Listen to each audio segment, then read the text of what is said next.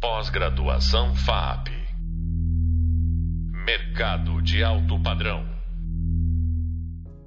Bem-vindo! Começamos aqui mais um podcast da disciplina Design Circular. Meu nome é Fábio Santana, sou formado em desenho industrial e uno design e a circularidade com o objetivo de colocar no mercado soluções mais sustentáveis. Vamos aproveitar que a gente já tinha no podcast anterior, vamos trazê-la novamente para contribuir com a gente e explorar um pouco esse universo de como que a gente implementa é, modelos de negócio e implementa a circularidade nas organizações. Dentro de toda essa dificuldade que a gente já começou a conversar no podcast anterior, né? As empresas são feitas de pessoas, a mudança cultural é muito difícil, então não adianta só a gente olhar para o consumidor, né? A gente falou muito nos podcasts outros, por exemplo, no podcast com o Marcos Iório, a gente falou muito de pô, eu tenho que melhorar a experiência, eu tenho que trazer um novo, uma nova experiência e não fazer um upgrade de experiência. Não faz sentido nenhum eu reduzir a experiência falando agora você vai ser mais sustentável, mas vai ser chato fazer isso, né? Ah, tudo bem, a gente explorou muito o consumidor, desenvolvimento de solução, agora é muito importante a gente explorar também dentro das organizações, porque é a mesma coisa, né? Não adianta você falar para o teu diretor, para o teu líder, que você vai ter que mudar, que a tua meta é essa e vai ser muito pior para ele trabalhar com aquilo, né? Como que você faz essas mudanças culturais dentro da empresa para realmente as coisas irem acontecendo e mexendo esses pauzinhos. Então, Gi, para começar a falar disso, para a gente explorar, bem-vinda de volta. Ai, obrigado, uma delícia. Vamos continuar no nosso papo aqui. Boa. Uma coisa que eu trouxe no, no vídeo foi uma estratégia que eu gosto bastante e que eu tenho usado, que é que eu chamo lá, de implementação em ondas. O que, que eu quero dizer com isso? Que num ambiente desse de circularidade tão diferente do que a gente está acostumado, não adianta a gente sair entuchando coisa e fazendo, falar, ah, você vai fazer tudo de uma vez. Né? Então, pô, por que, que a gente não pensa numa estratégia de longo prazo ousada, né, profunda em economia circular, mas vai medindo ali né, o apetite conforme você entende que é possível naquela empresa. Então, se a empresa não está muito preparada para a economia circular, ela não, não sabe ainda como atuar, ela não está disposta a atuar em modelos de negócio diferentes. Mas como que eu consigo colocar o pé, o primeiro pé na circularidade? Né? Então, a gente pô, pensa na estratégia de longo prazo, provoca a empresa a longo prazo, mas fala, olha, para começar a me provar, eu vou fazer uma coisa simples. Um movimento muito simples. E isso vai me provar o primeiro resultado. Se eu tiver um bom resultado, isso fizer sentido para a empresa, vamos dar o próximo passo, né? E aí a gente fazendo isso em ondas e programar essas ondas é super importante. E aí você pode pensar em simplesmente, sei lá, mudar o conteúdo que você tem, sei lá, buscar um insumo circular ou fazer uma parceria, que aí isso é muito mais fácil para uma empresa, etc. Ao invés de você falar assim, ó, você vai ter que mudar todos os seus produtos, por exemplo né? ou vai ter que sair de um modelo de produto e vai virar serviço. Então, essa, essa é uma estratégia que, para mim, pelo menos, tem funcionado é, e tem me ajudado muito a provar o valor da economia circular. Mas eu queria, Gi, ouvir de você. Isso faz sentido? Tem mais coisa que faz sentido? Até quero aprender aí, me, me dá um outro modelo aí. Hum. É, não, é, sim, faz todo sentido. Eu acho que essa, eu gosto muito dessa ideia de ondas, né? Eu acho que fasear, é, de novo, traz a ideia de processo, né? Nós designers a gente sempre tem essa premissa, né? De construir quando a gente vai projetar alguma coisa, tem as fases de um determinado projeto, né? Então, é, trazendo esse, essa ideia que você trouxe de ondas também, acho que é a mesma coisa quando a gente pensa, idealiza um projeto. É, então, eu acho essa ideia muito interessante porque ela, ela traz a possibilidade de você é, botar um certo ritmo nessas coisas e não com aquela sensação que você comentou de que tem agora tem que ser tudo assim, tudo de repente mudou e eu tenho que fazer tudo ao mesmo tempo agora. Não, né? Eu posso fazer isso, eu posso ir incorporando conceitos, eu posso ir trazendo informação, né? Eu posso é, e convidando, construindo referências para essas pessoas, para elas se acostumarem com esses conceitos. Então, do mesmo jeito que a gente pensa é, fasear um projeto, a gente pensar fasear o processo das pessoas entenderem esses conceitos e irem assimilando.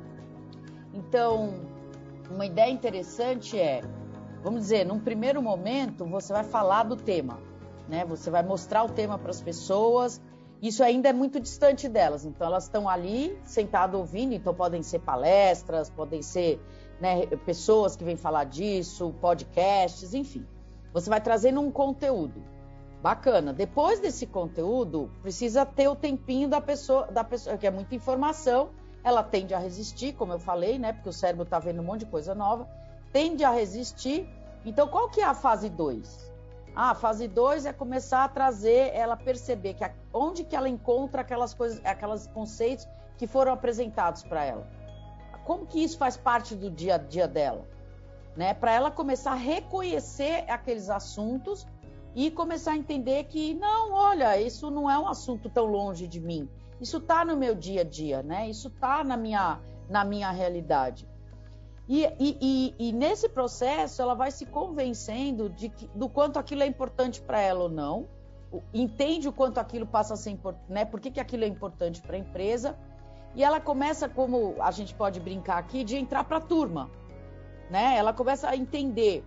E aí a gente vai, eu já vi muito esse processo de inovação acontecendo também, que é quando ela reconhece, acho que essa é uma outra fase também, seguinte a essa de ela assimilando, dela ir entendendo, porque a gente rejeita tudo que a gente não entende. Então, a hora que ela vai entendendo, ela reconhece, ela tem as evidências. Então, um filho fala, né, ela vai para um, um, um evento e todo mundo está falando de, desse assunto ela conversa com um amigo, um colega em outra empresa aí, e a pessoa está falando do mesmo assunto, ela, opa, isso aqui eu estou vendo que realmente está todo mundo falando, está todo mundo vendo que isso está acontecendo, quero aprender mais. Aí você engaja a pessoa. Aí ela entrou, como eu brinquei, ela entrou para a turma, ela quer saber mais. Né? O mais louco é se, se, é só eu que falo, ele não acredita, né? Mas se a filha dele fala. Sensacional. Eu sou professora, assim, eu posso passar um semestre inteiro. Sabe o que eu faço para reforçar? Bem isso que eu estou falando para você. Eu vou e chamo um palestrante, um amigo, um colega que vai repetir o que eu estou falando, mas ele fala de outro jeito, em outra perspectiva. O importante é você construir esse entendimento, construir esse engajamento e, e, e a pessoa vai incorporando, aquilo passa a ser dela. Quando. Hoje, hoje desculpa, é por isso que você está aqui. Porque senão, se fosse só eu falando, talvez o aluno falasse, ah, não. É não, isso. Você é, é a pessoa isso. de fora falando para falar, olha. Olha, ela também está falando isso, faz sentido. Por isso que é, é, é, colaborativo, entende? Por isso que o design a gente brinca que está em tudo. Porque é essa ideia de trazer o pensamento, o ponto de vista, a ideia e, e, e fazer de forma colaborativa. O bacana nesse final do processo, eu que vejo né, esse desafio de construir cultura de inovação dentro das empresas, é, é que no final desse, quando você entende que isso é um processo e faz essas ondas, como você falou, também para esse processo, ela vira quase um embaixador da ideia, né? Ou do conceito. Por quê? Porque ela entende que assim, cara, eu não posso estar fora disso. Todo mundo está falando disso, isso. Então você tira ela de um lugar de resistência para um lugar onde ela vira um embaixador dessa ideia, a exemplo do que o seu trabalho que você fez na empresa que você está hoje. Né? Você foi você foi tão né, trabalhando isso, trazendo, provando, mostrando, como você falou, né, confirmando, trazendo evidências. Né? O processo de convencimento ele é, ele é né, assim, através, vamos ver para crer, vamos trazer. A pessoa começa a reconhecer ela começa a ver que está no entorno dela, para aí ela começa a se engajar com isso e no final ela passa, como eu falei, a ser uma, um porta-voz disso e aí, aí começou. E aí não tem, não, aí a cultura, você consegue inverter essa cultura e daí não vai comer a sua estratégia no café da manhã. Então acho que esse é um processo bastante interessante porque é isso, é humano, né? Você que está dentro da história, você que está dentro do que está acontecendo, você quer pertencimento, você quer fazer parte desse, desse discurso, desse jogo, da coisa nova, da coisa divertida. Mas é um processo seu, ele não foi imposto. Eu, eu, eu, gosto muito desses exemplos que você traz, assim, até porque eu, eu, começo a ficar pensando, é verdade, olha só. E aí eu vejo acontecer nos últimos anos, né? Então, na empresa que eu trabalho, a gente, Total. A gente estava lá, eu entro na empresa, ela é um modelo mega tradicional, né? E, e, e, você começa a ver um movimento interno, inclusive, né, gigantesco de mudança. E você fala, nossa, que legal, mas tudo bem, é, eles querem, mas será que eles estão prontos, né? E aí você começa uma primeira conversa, meio de corredor, aí você vê, cara, ninguém está pronto. Todo mundo quer, mas ninguém está pronto. Aí, na, na, na, montagem da estratégia, a gente começa a colocar umas pinceladas. Aí eu viro pro, pro meu chefe na época, né, que é o meu chefe até hoje, eu viro para ele e falo assim, cara, vamos começar a falar dos assuntos, né? Não, não, eu não vou propor fazer isso, eu só vou falar, né? E aí a gente começou a montar palestras de inovação, né? Tipo, olha o que está acontecendo no mercado. E aí a gente fez isso uns seis meses, né? Palestra, ia numa reunião, falava, jogava ali o assunto, é né? E aí, quando a gente viu que o assunto voltava, né? Do tipo, ah, você falou alguma coisa de refil, eu vi esses dias. Aí a pessoa começa a se ligar que existe, porque sabe aquela coisa que você está na mesa assim, cadê meu celular? Aí o celular está na tua frente, só que você está tão desesperado e está vendo outra coisa e não vê o celular. Quando você fala assim, tá na tua frente, o cara fala, nossa, é mesmo. E olha só, ele é preto, eu nem tinha visto que era preto. Né? Umas coisas meio óbvias, assim. E aí, quando a gente viu que isso estava começando a acontecer, a gente foi e levou um, um fórum uma vez, um projeto de refil. Nossa, na hora o pessoal, ah, eu entendi, igual aquele, assim, assim, assado e tal. E aprovaram. A gente falou, nossa, a gente conseguiu aprovar mesmo, né?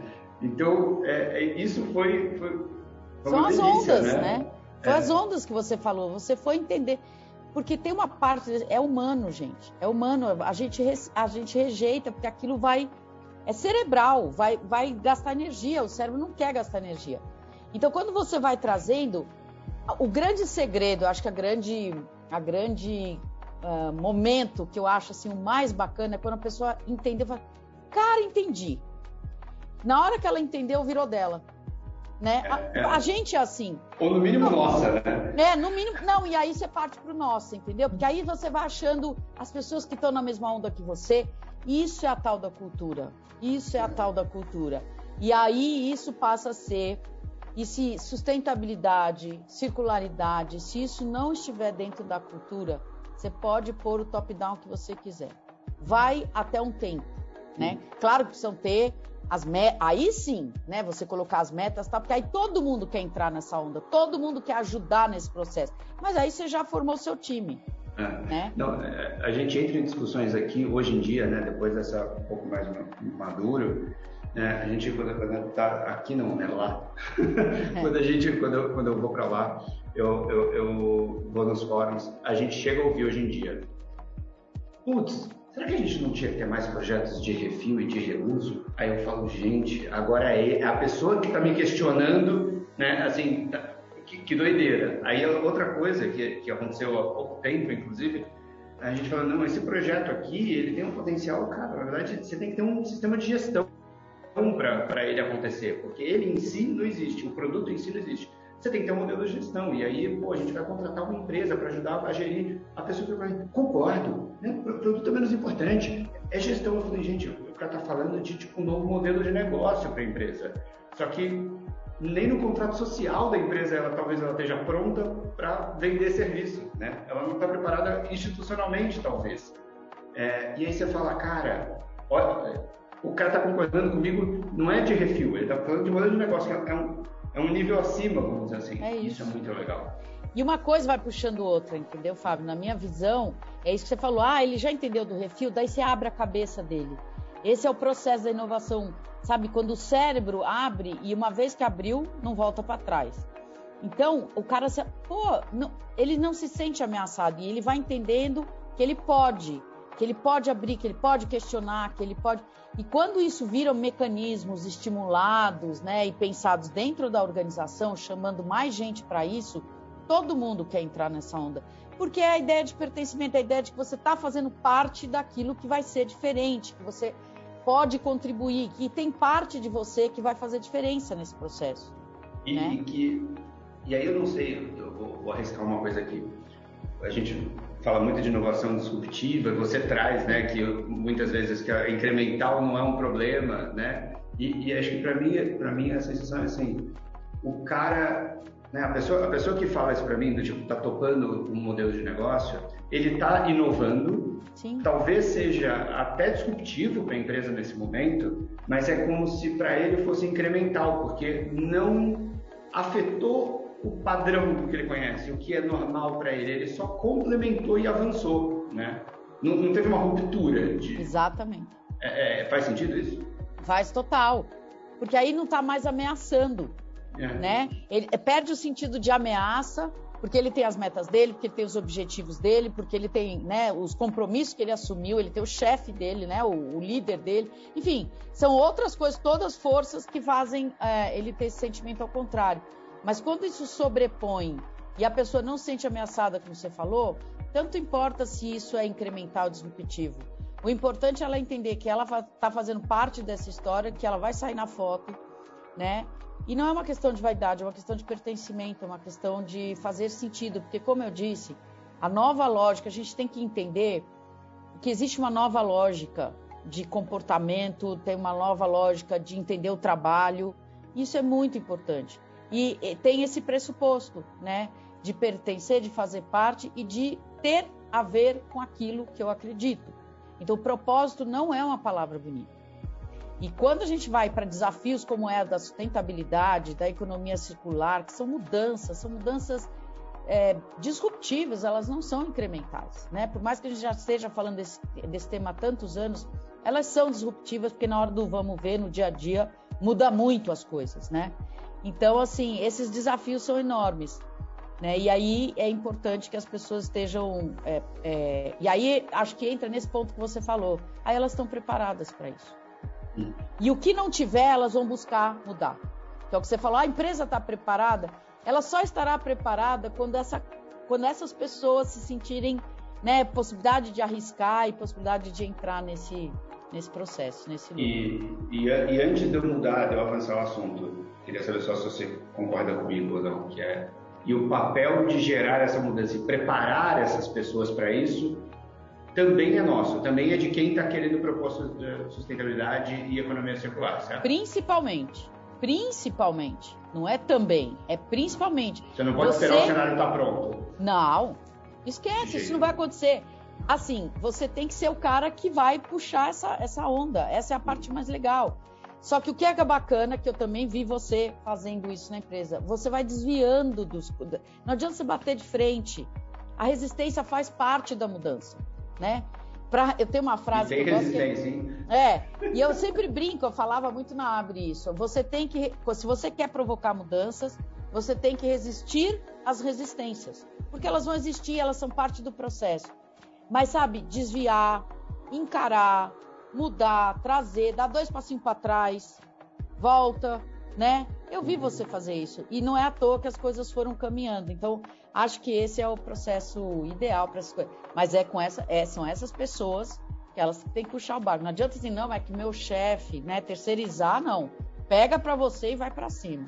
É, eu acho que não pode se abater com, com, com, as pedras na frente, né? Eu lembro, eu lembro de ter ouvido durante um projeto, eu fui validar com uma pessoa e aí eu ouvi assim, não, você não entende porque você é designer e aí você não sabe do que está falando, esse não é o teu mercado. Aí eu, gente do céu, eu ouvi isso mesmo, né? E aí eu, eu saí com aquilo, depois da reunião, eu, eu peguei os aprendizados daquilo, a porrada também, mas eu peguei o aprendizado e eu peguei o tentei tirar lá o, o importante daquilo, para quando eu fui na próxima reunião de validação, né, tentando uma outra rota, eu usei aquilo como ativo. Eu sou designer. Né? É isso aí, orgulho peito, né? Porque você sabe que dentro desse processo que é tão humano, como eu estou dizendo, é isso. As pessoas quando elas estão se sentindo incomodadas de alguma forma, elas também elas dão essas, né, essas patadas, vamos dizer assim. Ela tenta quebrar suas pernas, mas lógico, né? Ser designer.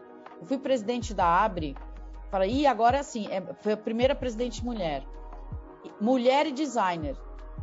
No, pensa isso numa indústria tradicional como é, né? Uhum. E aí eu falei assim, tal. Então é isso aí que nós vamos ver, como é que é ser mulher e designer para ser presidente de uma associação desse tamanho. Legal. Gi, eu queria abordar dois assuntos. É, eu queria entrar nas startups, mas antes eu uma pergunta para você. Na minha visão, quando a gente fala em caminhos, talvez os caminhos mais fáceis e talvez boas estratégias para a circularidade nas empresas, eu, eu destaco quatro.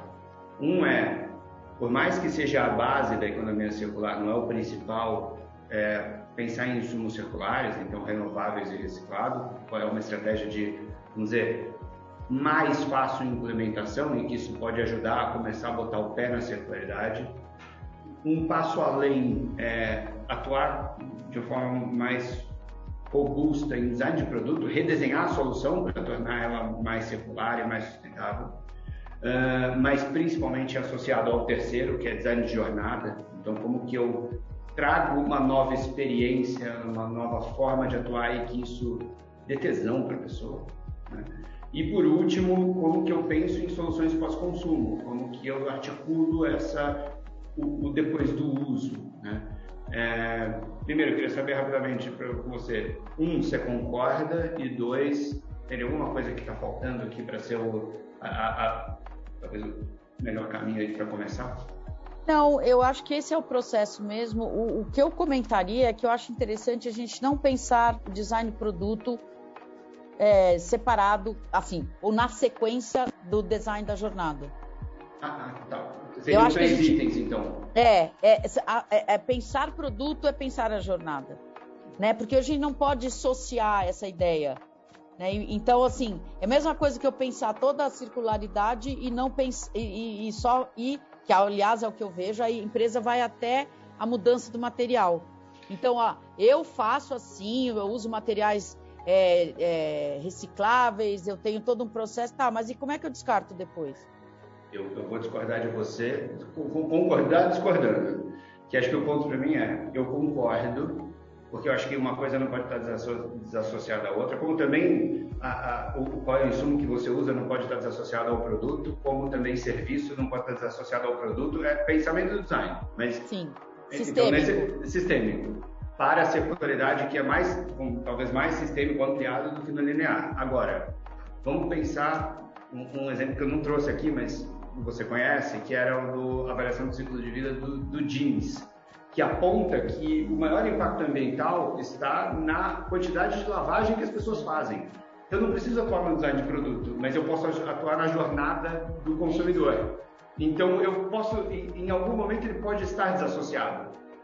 Sim, não, não mas é porque você está pensando sistemicamente. O que eu quis dizer é o pensamento sistêmico. Ainda que se separe o momento dessa jornada, mas é pensar o produto na jornada do cara.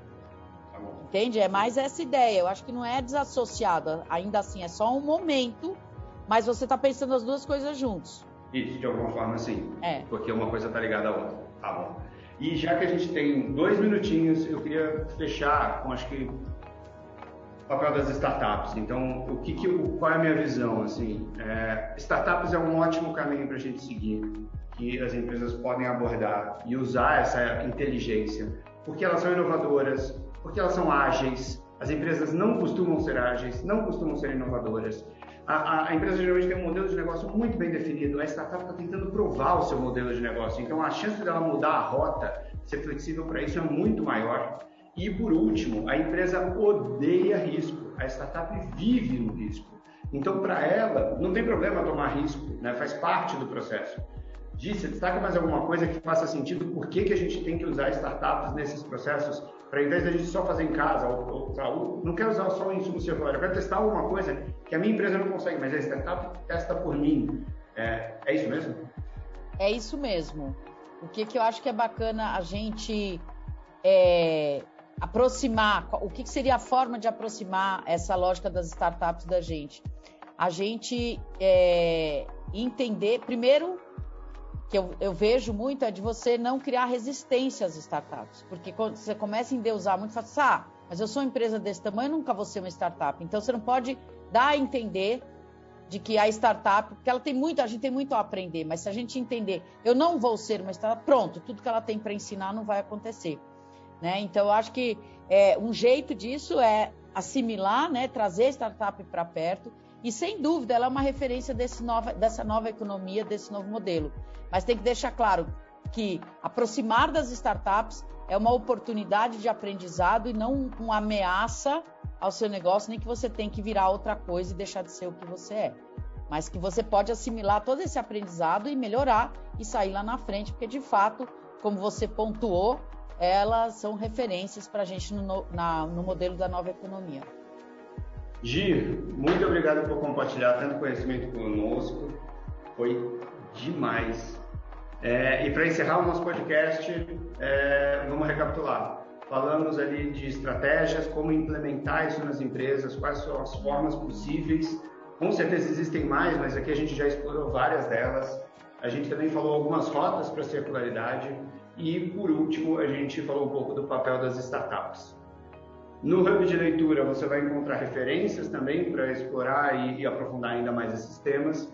E com isso chegamos ao fim dos podcasts da disciplina Design Circular. Espero que tenham aproveitado. Um abraço. Obrigada pelo convite. Um abraço. Pós-graduação FAP. Mercado de alto padrão.